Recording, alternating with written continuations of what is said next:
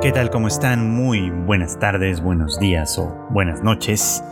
Sean siempre bienvenidos a una emisión más de Anime al Diván, este podcast de Tadaima en el que su servidor Freud Chicken platica con ustedes sobre lo que está ocurriendo en las series de anime de la temporada, por lo menos las que yo estoy siguiendo, que creo que son interesantes y que tienen algunos puntos de los cuales se puede platicar con, gusto y con calma eh, y que bueno pues se prestan muy bien pues para el análisis.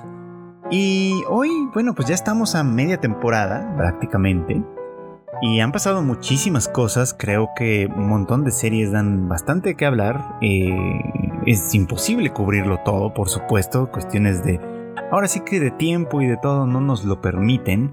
Y lástima porque esta es una de las temporadas más nutridas que hemos tenido recientemente y eso que, insisto, la verdad es que cada temporada hemos tenido bastantes cosas interesantes que seguir. Pero bueno, pues a veces se puede, a veces no. Y hoy me gustaría platicar un poquito de amor. Porque, mm, bueno, pues la verdad es que aparte de que hay buenas series de anime que giran en torno a temas de acción, eh, aventura, este, incluso obviamente pues algunos con ciertas ideas más de fondo sobre la libertad, la violencia y todo este rollo. Eh, la verdad es que las series románticas de esta temporada tampoco han deslucido en, muchos sentidos. Han sido en general bastante buenas, eh, con personajes con personajes agradables, identificables y que eh, pues ofrecen ciertas perspectivas de lo que es el amor a partir simplemente pues de la narrativa, ¿no? De lo que nos están contando. Y esto es también un tanto extraordinario, hay que decirlo, porque si bien, pues sí, cada año tenemos una enorme cantidad de series de romance, eh, también es muy común que, eh, pues todas, bueno, pueden llegar a ser medio genéricas, ¿no? Medio, pues, pues sí, como sin mucho, sin mucha variación como tal, ¿no? Y creo que, eh, pues es un poco como natural desde cierto punto de vista, porque pues las historias de amor son pues de lo más, más eh, socorrido, digamos, desde siempre, ¿no? Eh, siempre han sido sumamente eh, populares en todas las culturas básicamente y por eso es que pues abunda muchísimo la cantidad de historias que giran en torno al tema y por lo tanto se puede volver un tanto cansino, un tanto repetitivo y, y pues listo, ¿no?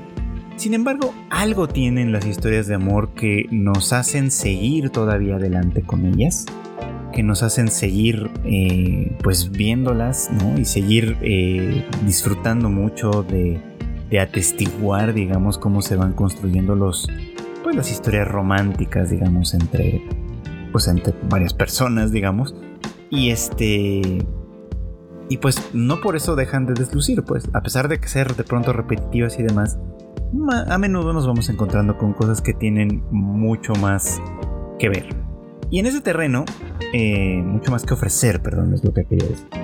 Y en ese terreno, ahora sí, eh, una de las series de las que he hablado poco, pero que creo que vale mucho la pena, es muy interesante, es Insomniacs After School, o eh, esta serie que, se está emitiendo a través de High Dive también, y que pues nos va contando una historia muy despacio, creo yo, pero con, o sea, no, no, lo digo como algo malo, sino como, como, como en realidad como una virtud de esta historia, porque nos permite ir eh, pues conociendo, digamos, como a los personajes y sus circunstancias muy paulatinamente y obviamente pues esta se, se concentra mucho de pronto en esos pequeños momentos que vuelven a un vínculo significativo quizá por encima pues de otras cosas, ¿no?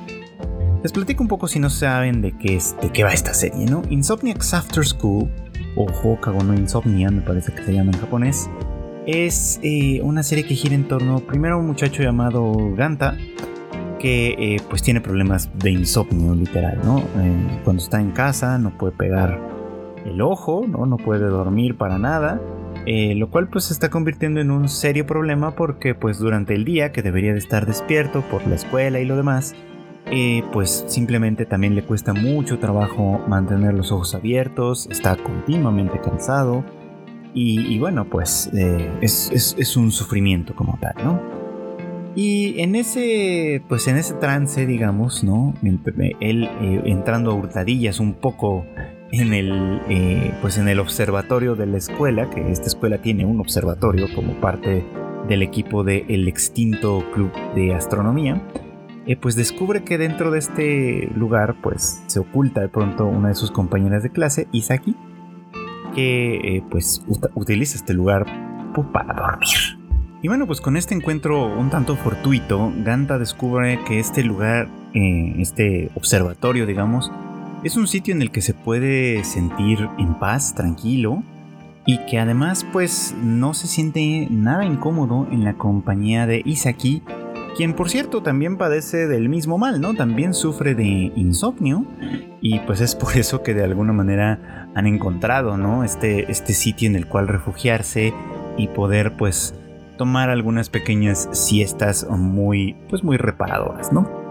Eh, este encuentro entre estas dos personas que en secreto además padecen de este insomnio, se vuelve para ellos una especie como de, como de pequeño oasis, digamos, ¿no? un, pequeño, un pequeño remanso en el que ambos pueden, eh, pues primero sentirse mm, acompañados, sentirse reconocidos, porque como decía yo, pues ambos mantienen en secreto el, eh, pues este padecimiento, digamos, ¿no? Y sobre todo, que esto es lo que me parece más importante, pueden sentirse cómodos, ¿no? Al estar cómodos uno con el otro en este lugar silencioso y semi-abandonado, digamos, de la escuela, eh, los dos pueden finalmente sentarse a descansar. Y lo que exponen al respecto es muy interesante, ¿no? Dan entrever que obviamente pues el insomnio es un síntoma de algo más, porque pues en este lugar pueden descansar simplemente porque no sienten esto como un lugar amenazador, ¿no? Como un lugar que de alguna forma eh, les obliga o les hace sentir que es indispensable mantenerse alerta, mantenerse despierto, ¿no?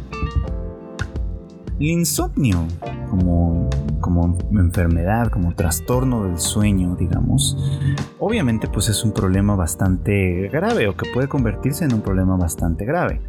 Eh, los seres humanos y muchas otras especies animales necesitamos dormir.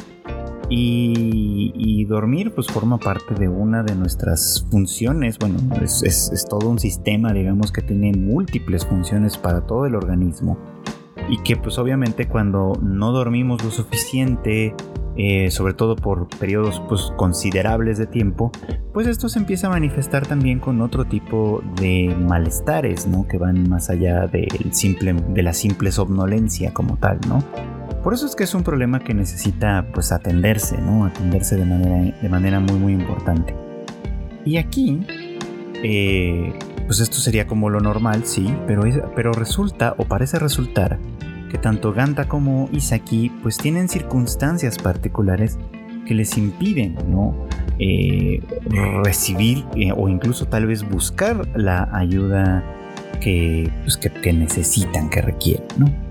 Entonces, pues sí, en, un caso como ese, en el que pues pareciera que, tener acceso, digamos, como a lo a, un, a, una atención y a un tratamiento pertinente, pues pareciera como que no está tan al alcance de ellos, encontrar eh, algo, eh, un lugar y una persona con quien sentirse cómodos, con quien sentirse fuera de esta amenaza como tal y poder tomar algunos, pues, algunas siestas reparadoras, me parece que es pues una de esas cosas que, unos arranques pues un tanto bastante originales me parece a mí por un lado que pocas veces hemos visto esto y por el otro pues muy serio no como algo que de alguna forma este se constituye a partir de un problema que, tiene otros trasfondos, ¿no? Lo cierto es que a partir de, ese encuentro y hasta, y hasta donde vamos, a media temporada, digamos, Ganta e Isaki pues han ido trabando una relación eh, pues de amistad en primer lugar, que creo que poco a poco va caminando también hacia, hacia algo más bien de tipo eh, romántico, ¿no? Ya lo estaremos viendo, por supuesto, y seguramente estaremos viendo un poquito más sobre las condiciones que, las circunstancias, digamos, ¿no? De cada uno de ellos que los, los mueven en este sentido. Pero por ahora, pues se ha tratado un poquito como de, eh, primero de, preservar, de reparar y de, arreglar en lo mejor posible este espacio que han descubierto. Y segundo, obviamente, pues ir, creando nuevas circunstancias, ¿no? El relato pues va un poco como sigue, ¿no? O sea, a partir de que descubren este sitio, ¿no? Se deciden a, protegerlo de alguna forma, a mantenerlo, casi casi a monopolizarlo para ellos mismos y a eh, pues volverlo un sitio lo suficientemente cómodo como para estar y dormir. Para ello, pues es que ambos de alguna manera cada quien, eh, bueno, en conjunto, pero cada quien por su cuenta trabaja haciendo distintas cosas, ¿no? Ganta eh, pues decide arreglar la chapa de la puerta, por ejemplo, que está rota y que por lo tanto puede significar un problema de quedarse encerrados por dentro, ¿no? Y obviamente pues arreglar la chapa también les daría cierto pues control del lugar que de momento estaba siendo utilizado como una bodega porque les digo que el club de astronomía que era quien lo utilizaba pues ha dejado de existir.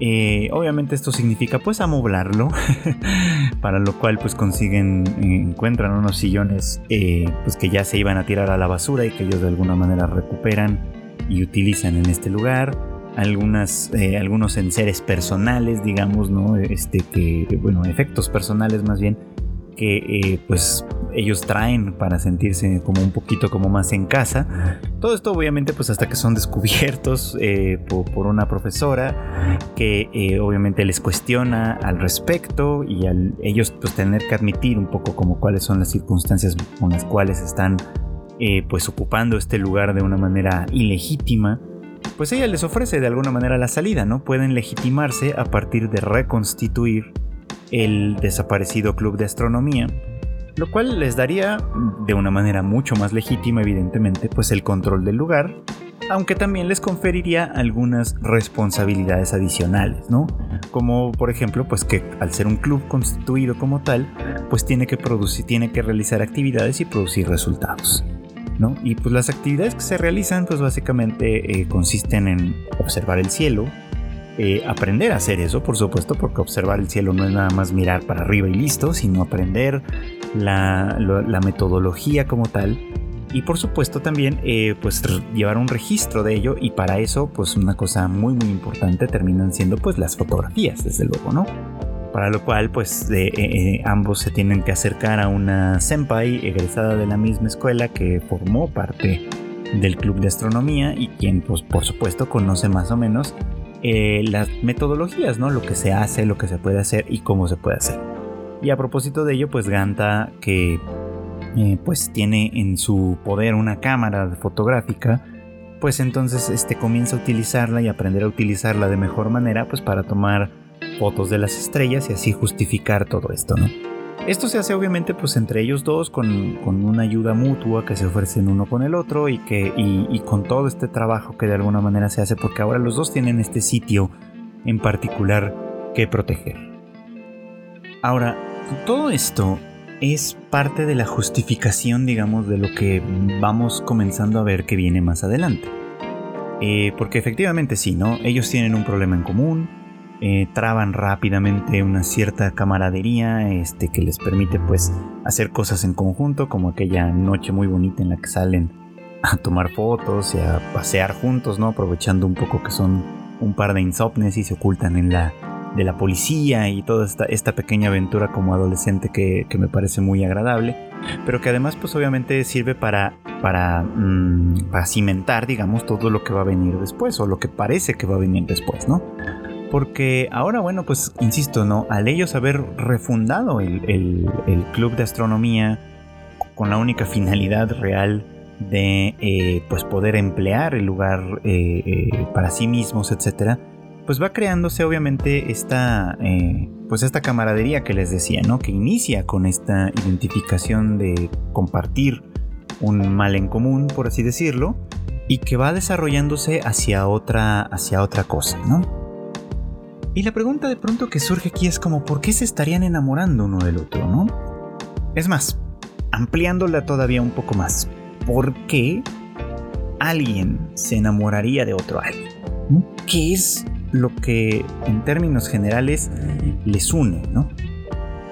Y en el caso de, Isaki y Ganta, eh, creo que es muy eh, específico de alguna manera lo que les une, ¿no?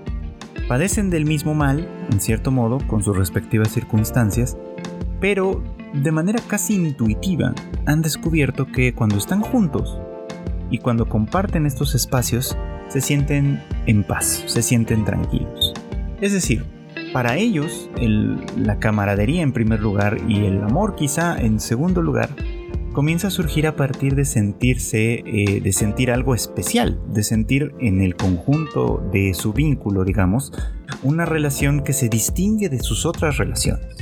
O sea, Ganta, a pesar de su actitud un tanto eh, arisca de pronto, pues sí tiene amigos y con quienes pues mantiene una relación bastante buena. Eh, Isaki, por supuesto, forma parte de este pequeño grupito de amigas con quien también, pues evidentemente se siente contenta, se siente a gusto y, que, y funciona muy bien, pero, pero tanto uno como la otra eh, guardan el secreto de su circunstancia a este grupo, como que es algo lo suficientemente íntimo y lo suficientemente importante probablemente como para no convertir esto en un asunto público como tal, ¿no? Sino que más bien lo que intentan o lo que buscan a través de esto, pues es simplemente este, pues llevar una, eh, pues llevar una vida, una vida aparte de esto, ¿no? O sea, ¿cómo, cómo explico esto? tratan básicamente al mantener esto un poco como en secreto y mantenerlo para sí, obviamente tratan de mantener cierta intimidad al respecto, de no convertirlo en un tema público, de no, eh, de no hacer pues que esto se convierta en todo lo que les define, por cierto, porque al final de cuentas muchas veces este tipo de sufrimientos, de padecimientos se vuelven la característica que distingue o que define a una persona y obviamente pues hay cierto anhelo de no eh, pues molestar o de no o de no ocasionar inquietudes o ansiedades a las otras personas que pueden sentir pues afecto por ellos desde luego, ¿no? Así que em, pues eh, es importante obviamente pues encontrar a alguien para ellos por supuesto con quien puedan ser abiertos sobre estas cosas, con quien puedan ser ellos mismos, tanto en sus aspectos positivos como en sus aspectos pues este patológicos en este caso, ¿no?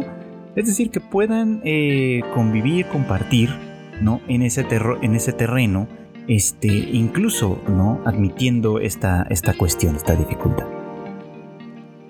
Y pues para ellos resulta además muy interesante y muy emocionante eh, para nosotros eh, atestiguarlo, digamos, ¿no? Eh, que, justamente este problema que les ha acercado en primera instancia y que pareciera como que define una buena parte de sus circunstancias, precisamente cuando están juntos se desvanece y son capaces de dormir eh, con mucha soltura, ¿no? Y con mucho, y, con, un gran descanso, por ejemplo, ¿no? Al punto que dicen ellos que parece de pronto como un desperdicio, ¿no? En el episodio más reciente, ¿no? En el que, pues, el grupo hace este pequeño campamento, ¿no? Eh, como parte de la escuela, para el cual les, pues a ellos les prohibieron, ¿no? En particular llevar la cámara fotográfica y por lo tanto no pueden hacer legítimamente hablando, eh, actividades propias del club de astronomía.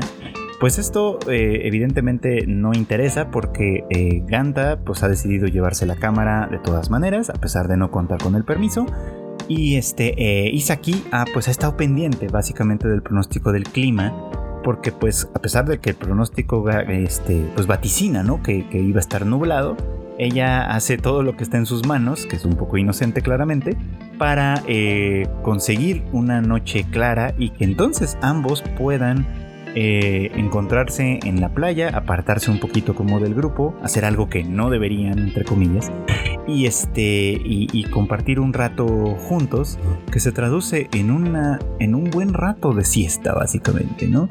Se traduce en ellos eh, estableciendo, pues obviamente sí, instalando la cámara, programándolo todo para que tome fotos de la noche y esto se pueda utilizar como parte de las actividades del club. Esto, pero pues al final resulta en que teniendo muchas horas libres y, poco que hacer en realidad porque se trata de noche y, y no es como que se pueda hacer demasiado ni mucho ruido ni nada, pues deciden recostarse en una pequeña colchoneta que llevan y juntos toman una siesta, una profunda siesta. Eh, en la que pues es claro cada vez, cada vez más lo cómodos que se sienten uno con el otro, los seguros, que, a lo mejor esta es la palabra clave, que se sienten uno con el otro, y cómo esto de alguna manera mueve sus sentimientos probablemente hacia acercarse más en un sentido que ya no solo es de camaradería, ya no solo es de amistad, sino que también puede llegar a ser romántico, ¿no? Y hago este énfasis en como en este escalafón, digamos, como en esta escalinata, porque creo que a menudo, y lo platicábamos eh, eh, en otro espacio en el Radio Taiso el otro día, creo que a menudo se piensa o se confunde un poco que las cosas pueden ser, solo son una cosa u la otra, ¿no? O la otra. Y, no es así, ¿no? En este caso me parece que queda muy, muy claro, muy evidente cómo la relación entre ambos se va construyendo a partir de, de puntos en común que tienen, sí, que les permite establecer estos niveles de relación que van eh, escalando, por así decirlo, pero que no por ello cancelan lo anterior. Es decir, no por volverse amigos dejan de ser pues camaradas, digamos, en que, que padecen de un poco como del mismo mal y que por ahí se integran.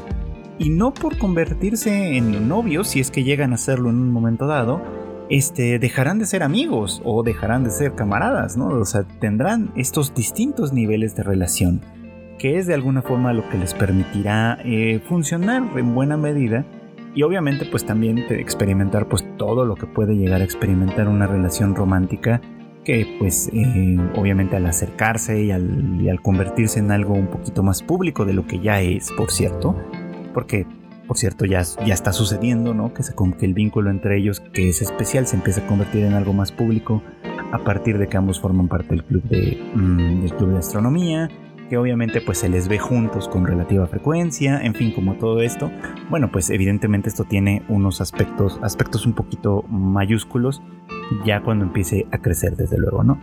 Por eso es importante siempre, ¿no? Como establecer esta división entre lo que implica lo privado, lo íntimo para una relación, que aquí se constituye de esta manera, y lo público que puede ser ya un poco como, como los ven los demás, ¿no?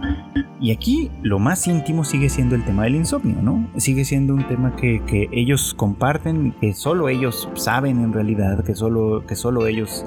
Eh, eh, bueno, no exactamente, pero, pero ustedes me entienden que de alguna manera es un secreto compartido y que creo que tendrá implicaciones para la segunda mitad de la serie, sobre todo porque me da la impresión a partir de las secuencias que vemos en el opening que vamos a conocer un poco más de las circunstancias. La serie ya nos ha dado un poco entrever que pues en casa de Ganta las cosas no están del todo bien, evidentemente, ¿no? Y que pues eso seguramente contribuye a su propio padecimiento. No sabemos todavía qué onda con Isaki, ¿no? Cuáles son un poco como las condiciones que podrían explicar el tema del insomnio, pero estoy seguro que las iremos conociendo. Y esto puede plantear un tema, porque si efectivamente lo único que los une en principio es esta característica de ser insomnes, eh, pues ciertamente van a padecer mucho cuando, si es que este asunto se resuelve de alguna forma, ¿no? Pero si traban una relación, si crean una relación, un vínculo que vaya más allá de eso, creo que tienen muy buenas posibilidades de convertirse en una linda pareja que puede ayudarse entre sí a resolver muchos, probablemente, de estos problemas que estoy intuyendo que van a venir. Y decía yo que pues esto de enamorarse pues puede tener muchas raíces y muchas formas de, suceder, muchas, muchas maneras de ocurrir. Y, no lo digo tan de balde, por supuesto, ¿no? Sino que también lo estoy eh, diciendo a propósito de otra de las series románticas favoritas de esta temporada, que no es otra que The Dangers in My Heart, también en High Dive, por cierto, igual que la anterior, igual que Insomniacs After School, eh, y que pues nos plantea una, un, incipiente romance entre un par de chicos más jóvenes que los anteriores. Ganta e Isaki van en preparatoria, en tanto que eh, Yamada e Ichikawa, los protagonistas de The Dangers in My Heart, más bien son estudiantes de secundaria. Este, y que bueno, pues tienen ahí características muy peculiares que en otro momento ya he mencionado, pero me gustaría repetir, ¿no? Primero, pues que Ichikawa, aparte de ser pues un niñato edgy, digamos, que eh, se considera a sí mismo especial, eh, no, no relacionado, digamos, como con sus compañeros, ¿no? Eh, como que a ellos los ve como gente normal, ordinaria, común y corriente. Y él, por supuesto, es una persona especial, o al menos eso cree, eh, que, que, tiene una sed de sangre, decíamos, ¿no? Y que, y que seguramente esa sed de sangre un día va a ser intolerable y va a llevar eh, pues, pues esto al, acto, ¿no? Eh, asesinando a distintas personas y su primer objetivo que ya tenía seleccionado de antemano aparentemente pues es, es Anna llamada una de sus compañeras de clase una de las chicas más populares de la escuela evidentemente por, pues por varias razones, ¿no? La más importante me parece que es pues porque es una chica muy muy atractiva eh, que ya lo he mencionado también en otros momentos, a diferencia de algunas de sus compañeras, pues se ha desarrollado físicamente hablando un poco más como una adulta. De hecho es más alta que, la gran mayoría de sus, de sus compañeros, si no es que de todos. y bueno, pues obviamente llama muchísimo la atención tanto que a pesar de su corta edad, ella ya tiene un trabajo, podríamos decirlo. Ella trabaja como modelo de, pues, de ropa para revistas seguramente dirigidas a público adolescente, ¿no? Entonces, pues sí, tiene muchas razones para ser popular. Además, pues es una chica agradable, que pues está un poco como al centro de un pequeño grupito de chicas. En fin, o sea, tiene como todo para llamar la atención y, pues y Chicago no es la excepción, ¿no? Él claramente siente que, ella llama poderosamente su atención, pero pues en su lógica, en esta idea que él tenía, y digo tenía porque ya estamos mucho, mucho, muy lejos de eso, pues ella iba a ser su primer objetivo como cuando esta sed de, sangre fuera completamente intolerable, ¿no? Bueno, pues flash forward a todo lo que ha sucedido, pues en realidad Ichikawa va descubriendo, sobre todo a partir de una incipiente relación que empieza a surgir entre ellos, pues que no es que quiera matarla en realidad, sino que más bien pues, lo que desea es estar más cerca de ella en distintos sentidos. Este, obviamente, pues eso implica reconocer que ir reconociendo que en realidad, pese a estas ideas que de alguna manera enarbola, pues Ichikawa en realidad es un buen chico. ¿no? Eh, eh, un chico considerado que piensa en otras personas, por supuesto, y en su bienestar, y pues esto se manifiesta sobre todo en su relación con Yamada, que surgió además de, la manera, de una manera muy, muy peculiar, ¿no? Ichikawa, como el buen chico antisocial que siente que es, pues busca la soledad y, eso lo lleva a, pasar pues la mayor parte de sus descansos en la biblioteca, ¿no? Leyendo libros sobre asesinos seriales y cosas así, ¿no? Eh, en tanto que ella eh, recurre al mismo lugar, la biblioteca, para ocultarse porque pues una cosa que está prohibida en la escuela es llevar golosinas y, snacks y esta clase de cosas y ella es muy afecta a comerlas. Entonces, el único lugar donde puede refugiarse y, no ser descubierta mayoritariamente, pues es la biblioteca. Es a partir de este, eh, pues de este encuentro un tanto fortuito que los dos van construyendo una relación. Eh, una relación que, es amistosa en principio, que parte de la candidez con la que ella se acerca a otras personas en general y a Ichikawa en particular, y, de cómo precisamente al irse conociendo uno a la otra y viceversa, pues van estableciendo un puente que va más allá de las meras apariencias, ¿no? O sea, donde donde él puede aparentar ser este chico antisocial y con ideas medio extrañas, donde ella puede aparentar ser esta chica popular que, todo lo, pues, pues, que de alguna manera está en la cima de la escala social de la escuela, pues van descubriendo que detrás de estas pequeñas máscaras, por así decirlo, en realidad pues son, no son más que un par de adolescentes normales, ¿no? Con, que están en, en los límites, insisto siempre, de la infancia y la adultez, apenas, apenas incipiente, apenas iniciando, digamos, ¿no? Y que por lo tanto pues están cambiando su manera de percibir el mundo, de percibir a sus compañeros y de relacionarse obviamente con ellos, ¿no? Eh, llamada, por supuesto, dada su posición y sus circunstancias, pues es objeto de imaginación, decía, decía yo en otro episodio, ¿no? De que otras personas imaginen de ella un montón de cosas, ¿no? Un tipo de vida muy glamoroso, por ejemplo, su popularidad con los chicos. De hecho, la posibilidad de que tenga un novio, probablemente que también sea miembro del, eh, pues, pues del, mundo del entretenimiento y la moda y demás, o sea, sea alguien muy, muy atractivo, por supuesto, ¿no? Y, y, la relación por eso que puede establecer con Ichikawa, pues en primera instancia parece un tanto extraña, ¿no? Porque pues él no es necesariamente un tipo atractivo, de hecho, parece más bien un poco como normal, en, cierto modo, ¿no? Además, me parece muy importante y muy interesante que esta serie sí hace como gala de la diferencia de los cuerpos, ya lo decía yo, ¿no? Sobre todo en esta etapa adolescente donde pues todos van cambiando cada uno a su respectivo ritmo y la diferencia pues, es muy clara entre Yamada e Ichikawa, ¿no? Entre que ella parece mucho más adulta y es bastante más alta y él pues todavía está más bien como del lado infantil siendo pues muy muy esbelto y muy bajito, ¿no? Y bajito incluso para el promedio de del resto de sus compañeros, ¿no? En el último episodio, de hecho, que fue muy interesante me parece, por varias circunstancias, eh, en el que es este en el que pues eh, después de hacer esta visita a un centro de trabajo que forma parte de, su, pues, de sus tareas escolares, ¿no? Eh, Ichikawa y Yamada se quedan pues detrás del grupo, ¿no? O sea, los demás abordan el tren mientras que Ichikawa se mete al baño sin que nadie más que Yamada se dieran cuenta.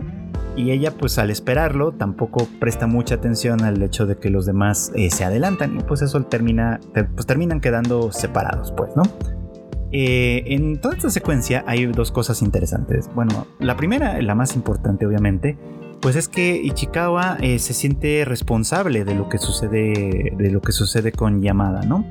Eh, primero piensa obviamente que pues al quedarse ella sola con él, pues primero ella tal vez no era realmente lo que quería y a pesar de que él se siente muy contento porque ya ha reconocido que está enamorado de ella, por lo menos en su fuero interno, eh, ella este, pues, pues manifiesta como ciertos signos de tristeza, ¿no? Y él cree que es por eso, él cree que es porque este, ella realmente no desea estar a solas con él, ¿no?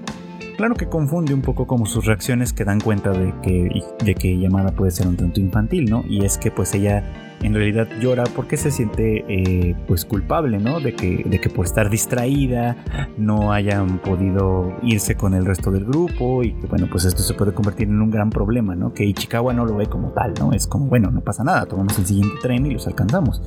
Es, este, es un problema que tiene fácil solución, digamos, ¿no? Pero para Ichikawa lo que no tiene fácil solución es el hecho de que puede ser visto en público con ella y no lo piensa como un asunto defensivo en torno a él, sino como algo que puede afectarla a ella. Ichikawa es muy consciente que en el mundo pues del espectáculo en Japón, pues ser una celebridad tiene sus problemas, tiene sus dificultades, ¿no? Una de ellas obviamente es que una celebridad se deje ver en público acompañada de una persona, específicamente si es un hombre, porque pues eso puede dar lugar a, pues, a rumores malos entendidos, por supuesto, y puede terminar dañando su carrera. Y entonces pues él, precisamente, considerando su, pues, pues, el afecto que ahora siente por ella, pues trata de mantener la distancia para que no, para no generar ese tipo de confusiones, cosa que evidentemente a Yamada le importa bien poquito, porque ella al revés, ¿no? Constantemente busca la cercanía, constantemente busca estar eh, en su entorno, ¿no? Y, obviamente pues eso eh, no hace más que, más que movilizar el corazón de, Ichikawa. Entonces, este, esta diferencia me parece interesante. Y luego tenemos una escena que también me parece interesante que tiene que ver con lo que decíamos, ¿no? sobre qué significa enamorarse de alguien, ¿no?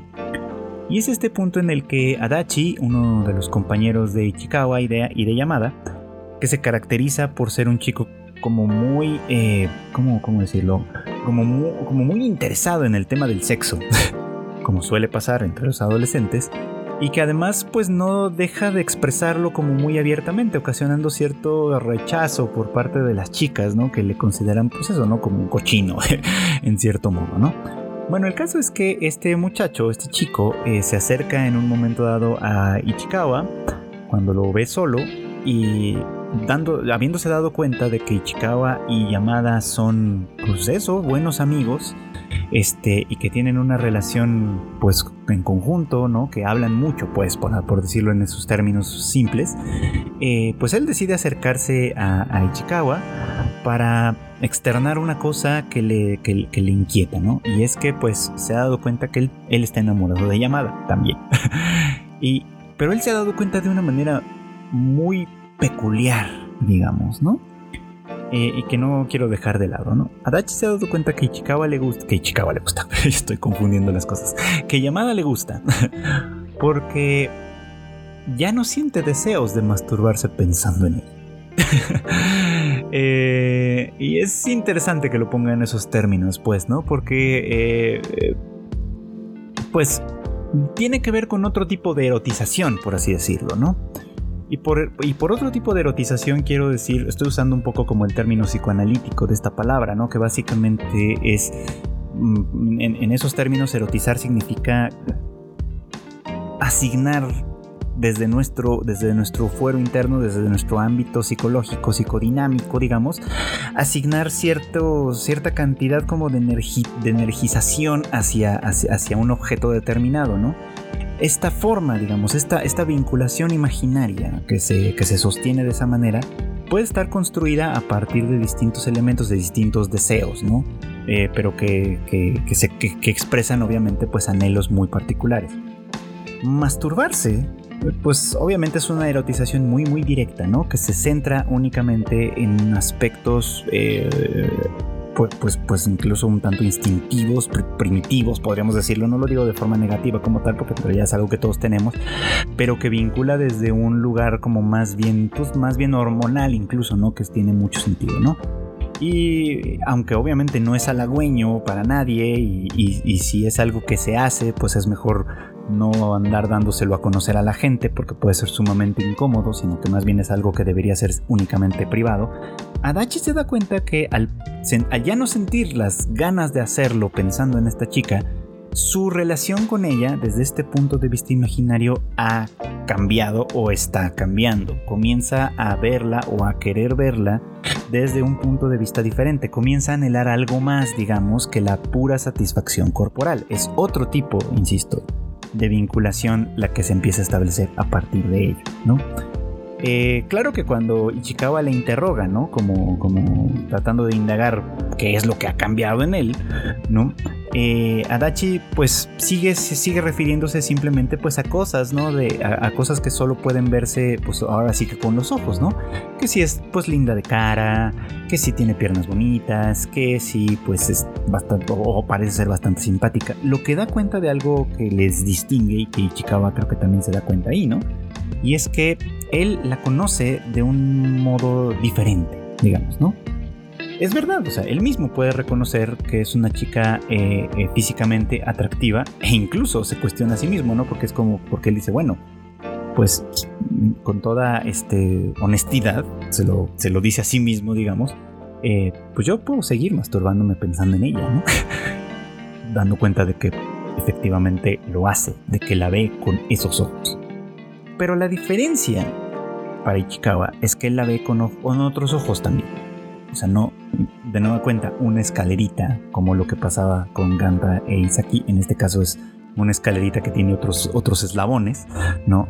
Que parte sí de, en el caso de Ichikawa parte del anhelo de sangre que, que dice explícitamente en primera instancia para, para seguir convirtiéndose en una especie como de interés por las peculiaridades eh, conductuales sobre todo que tiene llamada, para trascender a un vínculo amistoso de cierta camaradería también, ¿no? En el que, que tiene un espacio privado, que es la biblioteca, un espacio privado para ellos, pues, que tiene sus propios códigos, que en tanto que conversan mientras él es, intenta entre comillas leer y ella come dulces, entre que obviamente pues tratan de preservar el secreto de estar haciendo algo que no deberían hacer en la escuela, por supuesto, en fin, todas estas características que se han ido enlazando pues, ¿no?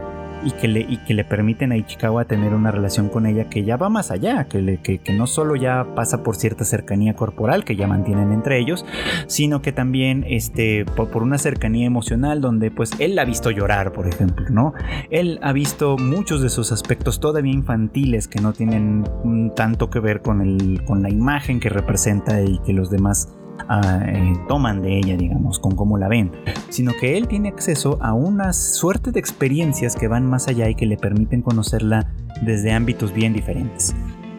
Entonces, pues sí, ¿no? Para él la cosa ha cambiado mucho en el sentido de que no es como Adachi, que dado que, que, creo que por ahí va la cosa, ¿no? Dado que Adachi es todavía un chico que, cuya relación con las personas, sobre todo con las mujeres, es a través de lo sexual, ¿no? Eh, para poder distinguir que algo está cambiando en él, tiene que eh, limitar un poco esta parte, esta parte sexualizada, digamos, o hipersexualizada en ese sentido. Hiper tal vez es un adjetivo demasiado, demasiado exagerado en este punto, pero vamos, que se centra únicamente en ello y para poder distinguir que siente algo diferente tiene que cancelar esa parte porque sigue siendo una forma de relación muy muy limitada desde ese punto de vista.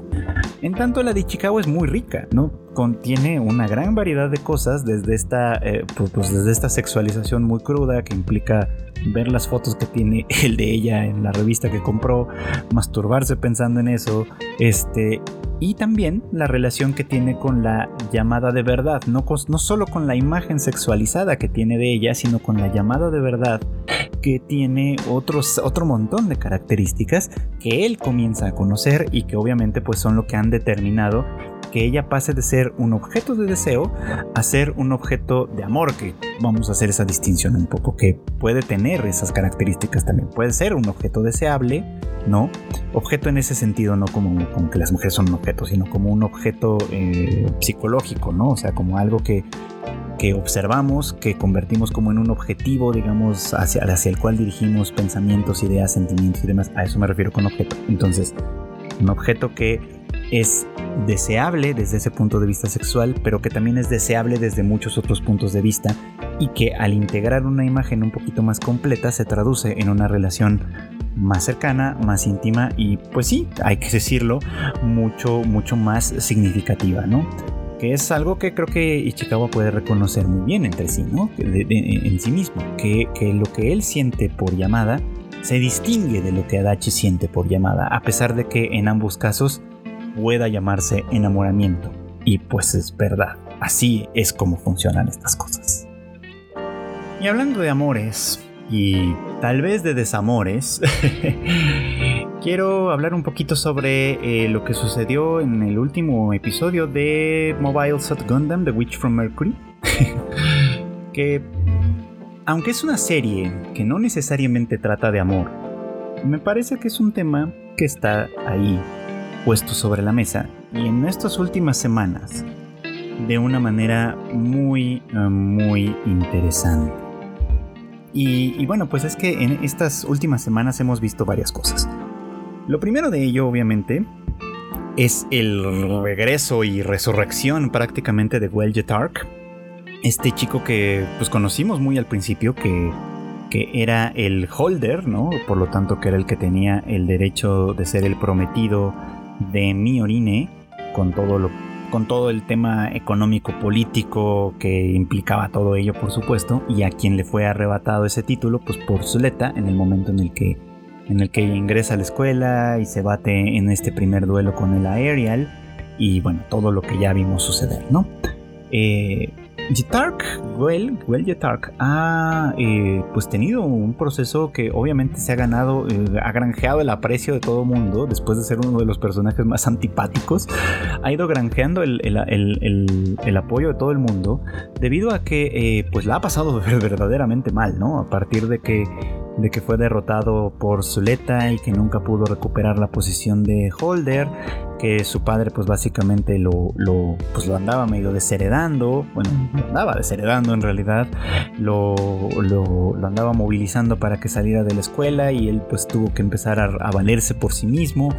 Y bueno, pues todas las tragedias que ya vimos que le han, le han ocurrido en todo ese proceso y que pues movilizado él mismo por la culpa de algo que en realidad bueno, obviamente entiendo la parte traumática, pero que en realidad podríamos decir que no es su culpa, pues ahora eh, está de vuelta tratando de recuperar la gloria de, la compañía que su padre legó de alguna forma y pues eso obviamente le lleva pues a reconocer que efectivamente, ¿no? Después de todo lo que sucedió, sus sentimientos legítimos se dirigen hacia Zuleta porque ella, sin querer, le ha enseñado algo que para él de pronto se convierte en algo muy, muy valioso. Eh, con esta, pues con esta frase, ¿no? Que Zuleta repite constantemente, ¿no? De si avanzas ganas dos que ya hemos mencionado que tiene obviamente pues algunos aspectos cuestionables en principio, ¿no? Pero que curiosamente eh, son palabras que en, el campo infértil que estaba convirtiéndose eh, la vida de, de Well, eh, pues se han, florecido en un sentido completamente diferente, ¿no? Le, le, están dando, le están abriendo las puertas de una perspectiva de vida distinta, ¿no? Y es interesante porque, pues sí, la razón por la que Goel empieza a manifestar esos sentimientos hacia Zuleta, pues básicamente son esos, ¿no? Es por esa razón por la que eh, porque le ha dado un nuevo giro a su vida, un nuevo sentido, digamos, a su vida. Pues la influencia de Zuleta en ese sentido es importante y es interesante porque obviamente no es ella la única, no es Güell el único que ha sido este, transformado, digamos, ¿no? Como por, por la candidez de pronto de Zuleta y todo esto, sino que también Mionine, ¿no?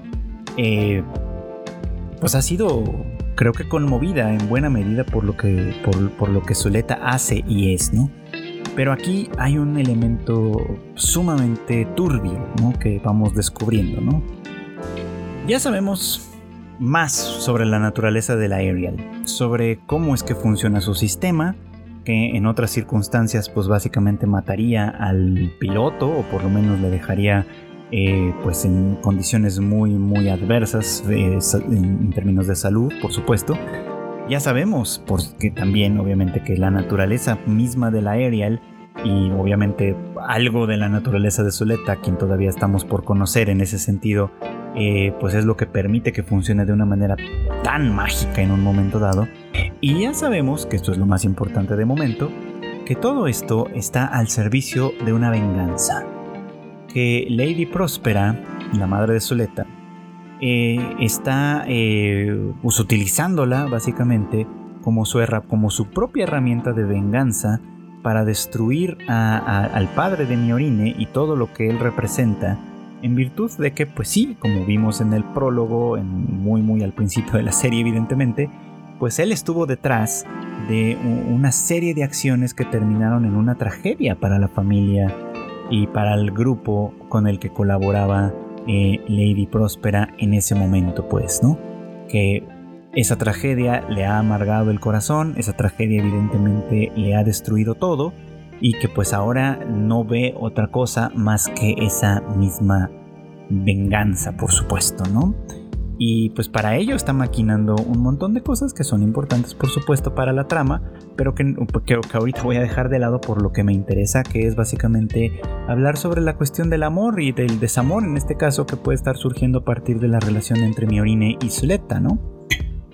Recordemos que pues eso, el vínculo entre ellas pues surgió a partir de este sistema extraño en el que, en el que pues la, el triunfo eh, tecnológico y, táctico de los mobile suits, representado a través de los duelos que sucedían en esta academia, pues le daba a, alguien, cualquiera, en el primer caso fue Gwelje Tark, el derecho de, este, pues de tener a, a Miorine como, un, como su prometida, digamos, con la promesa, evidentemente, no solo de casarse con la chica, sino de, este, de pues, entablar así una poderosa relación económico, eh, industrial y política eh, con, pues, con, con, el presidente, digamos, del, Benedict Group, que pues, es el padre de, de Miorine, y que pues básicamente pues, es lo que es principalmente atractivo ¿no? para, para las distintas personas.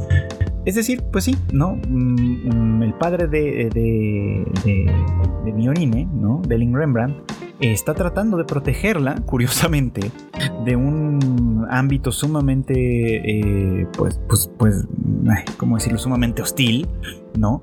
A través de, de, entablar una alianza con el más fuerte posible, ¿no? Y todo esto conseguido a través de los duelos, evidentemente, ¿no? Una manera muy, muy muy distante, muy poco paternal de protegerla, pero que de alguna manera pues sí se entiende un poco como que va por ahí la intención, obviamente, y así al mismo tiempo matar como dos pájaros de un tiro, o al menos es como yo lo estoy entendiendo, ¿no? Mantiene su hegemonía como, como, como líder de este grupo, mantiene su dominio sobre otras compañías que son bastante fuertes, por supuesto, y protege la integridad de su hija que puede estar en completo riesgo si se le dejará actuar por su cuenta y hacer las cosas por sí misma. Entonces, bueno, pues desde ese punto de vista pareciera como que mata a los pájaros de un tiro. Y esto se rompe, evidentemente, en el momento en el que hace su aparición Zuleta, porque pues viene obviamente pues de una compañía menor, ¿no? que realmente pues no, no, tiene, no tiene gran voz ni voto en, en las cuestiones del Benedict Group pero que además, este, eh, pues, pues viene respaldada por intenciones poco, poco claras, ¿no? Entonces desde ahí se puede convertir en un riesgo. Pero Zuleta demostró, obviamente, pues que, el Aerial es una máquina eh, sumamente capaz, ¿no? Misteriosa para muchos de ellos, este, en cuanto a su funcionalidad y todo lo que ofrece en cierto modo pero que no por ello deja de ser interesante, ¿no? Es decir, sí, precisamente por todas las capacidades que aparentemente puede tener, la tecnología que la sostiene se convierte en un objeto de deseo para todos estos, ¿no? Eh, todo esto es el marco un poco como político que hay detrás de esto. Pero Zuleta, eh, efectivamente Zuleta y Miorine van estableciendo entre ellas una relación muy natural, En la cual empiezan a cuidar efectivamente una de la otra, empiezan a protegerse una a la otra, cada quien en su respectiva trinchera, eh, Zuleta con, obviamente con sus con su timidez, con su temor, con sus inquietudes, por supuesto, y Miorine, pues desde, obviamente desde su papel, desde su responsabilidad y desde su anhelo de liberarse de esta presión que ha caído por encima de ella.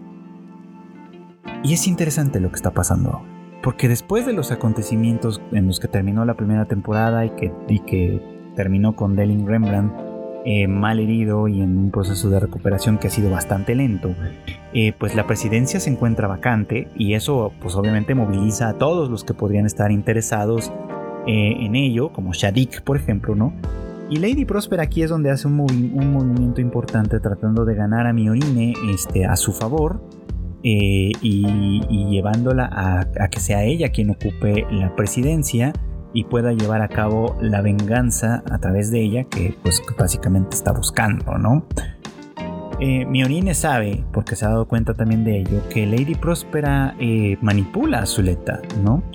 Que no la trata realmente como, como a una hija en un sentido directo, como, como afectivo, digamos, sino que la trata como a una herramienta. Y lo peor de ello es que Zuleta no se da cuenta, ¿no?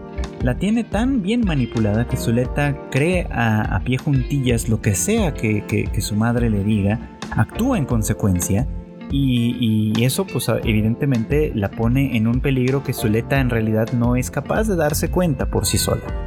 Y Miorine que ha aprendido a quererla, que ha aprendido a, valorarla como persona más allá de todo este absurdo sistema de la prometida y demás, este, ha decidido defenderla, ha decidido protegerla y por ello es que conspira tanto con Lady Próspera como con Gwell para eh, arrebatarle el título de Holder, para arrebatarle incluso el Aerial y dejarla como una persona ordinaria, normal, que pudiese conseguir así en completa libertad su propia eh, pues como su propia felicidad.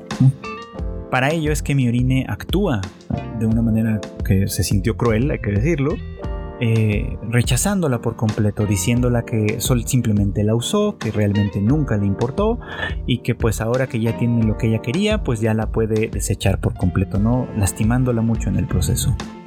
Habrá que ver qué es lo que sucede más adelante, pero mm, obviamente para efectos del drama y de la historia, pues esta, este acto de Miorine es un acto de amor, ¿no?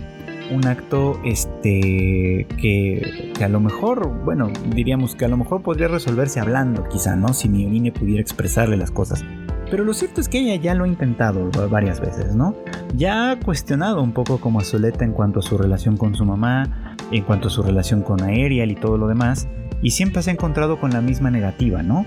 que eh, a pesar de todo, a pesar de todo lo que le digan, a pesar de todo lo que ella incluso pueda atestiguar o experimentar, como el hecho mismo de que Zuleta ya, eh, pues ya ha matado a alguien, por ejemplo, por instrucciones de su mamá, eh, ella no está dispuesta a cuestionar de ninguna forma ni su autoridad, ni su sabiduría, ni nada que tenga que ver con eso, ¿no?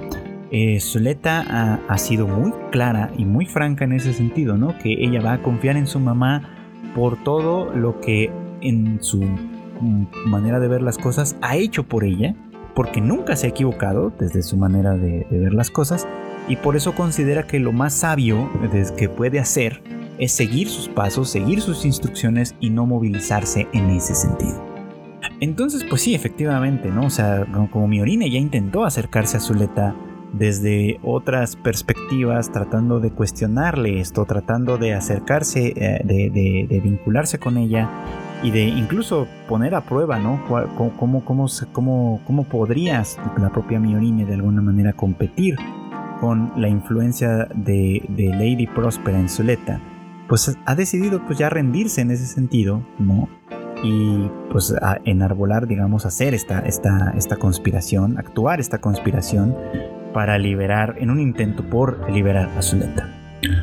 No sabemos, porque ya veremos qué pasa ahí, si Lady Próspera de verdad estaría dispuesta a liberar a Zuleta y a dejarla ser por su cuenta, No sabemos evidentemente qué es lo que Zuleta va a hacer a partir de, a partir de todo esto, porque claramente esto la confronta, ¿no? O sea, eh, eh, pierde a Miorine, que era su principal aliada, alguien con quien ella ya se veía viviendo una vida en conjunto, ¿no? Actuando, actuando juntas y llevando adelante todos los proyectos de los que se había hablado y que habían constituido. Y ahora de pronto se queda con nada, ¿no? Se queda sola y a expensas, pues de otros depredadores que pueden estar alrededor ahí, como Elan, quizá. De tal forma que, pues sí, ¿no? Creo que lo que, lo que, lo que hace con toda, la con toda la buena voluntad Miorine de salvar a Zuleta de todo este horrendo sistema, tal vez puede tener condiciones eh, sumamente difíciles, ¿no? Que puede tener condiciones que no son las adecuadas, que no son las apropiadas, puede llevarla a tener otros problemas, básicamente, ¿no? Y bueno, es un acto de amor, insisto, un acto de amor que, que, que, obviamente Zuleta no va a leer así o no va a entender así y que pues va a tener grandes implicaciones, ¿no? Que a final de cuentas me parece que es importante que exista un conflicto obviamente entre ellas, ¿no? Eh, que pues no va a tener otra solución de pronto sino más que empezar a, develar las verdades que les ocultan, ¿no? Las verdades que de alguna manera les han dado a luz, a tanto a, e, a ellas principalmente, ¿no? Porque ellas forman parte, digamos, como de este gran problema, sin deberlo ni quererlo, ¿no? Simplemente tuvieron la mala suerte de nacer en el centro de estos conflictos, ¿no? Y ahora, pues es tanto el amor, el cariño que pueden sentir una por la otra, lo que movilizan sus acciones, como la necesidad de resolverlo desde un punto de vista realista. Esta no es una historia romántica en el sentido más, este, pues más, más simple, digamos, como de, este género, ¿no? Es una historia que tiene mucho de romance, sí, que tiene mucho de romántico en, ese sentido, que atraviesa una relación, bueno, sí, que atraviesa por una relación que tiene distintas capas entre, entre ambas chicas, por supuesto, y que, por otro lado, ¿no? Tiene todo este contexto del que es imposible escapar, que esta, la materialidad, digamos, de ese contexto hace que, eh, pues, pues ellas simplemente tengan que actuar con base en ese entorno para ver si en algún momento, en un futuro, espero que no tan distante, logran conseguir la libertad tanto para Miurine como para Zuleta. Y pues, como dice por ahí la canción de ending de Vinland Saga, la primera canción de ending de la segunda temporada de Vinland Saga, no hay libertad sin amor. Así que vamos a ver qué pasa por ahí. Y bueno, pues esto fue todo por hoy. Gracias como siempre por acompañarme en el anime al diván. Ya saben ustedes que este podcast sale todos los miércoles en algún momento del día, ya está disponible en todas las plataformas de podcast en las más populares, por supuesto, tanto Spotify como Apple Podcast, Google Podcast y todo esto, pero también en otras plataformas más pequeñas para su conveniencia. No se olviden que además pues acá en Tadaima tenemos un montón de contenido ya para ustedes. Tenemos obviamente pues el Tadaima Live que hace todo el equipo en punto de las 9 de la noche hora de la Ciudad de México en nuestros canales de Facebook, de YouTube y de Twitch. También tenemos obviamente el Rage Quit en el que Marmota y Q hablan de la industria de los videojuegos, las noticias y todo lo que sucede en torno a este fascinante mundo. Tenemos ya de vuelta el Shuffle, que esperemos que siga funcionando, este, con Kika hablando sobre películas, eh, series y demás. Y pues viene más contenido, evidentemente, así que pues ustedes espérenlo, espérenlo con ansias. Eh, no olviden además que las noticias más importantes de este mundillo las encuentran en tadaima.com.mx, así como en las redes sociales TadaimaMX, en prácticamente pues todas las que hay. Nos escuchamos muy pronto en un siguiente podcast, en un siguiente episodio de Anime al Diván. Y no me despido sin antes agradecerles de nueva cuenta y desearles que pasen muy buenas noches, buenos días o buenas tardes.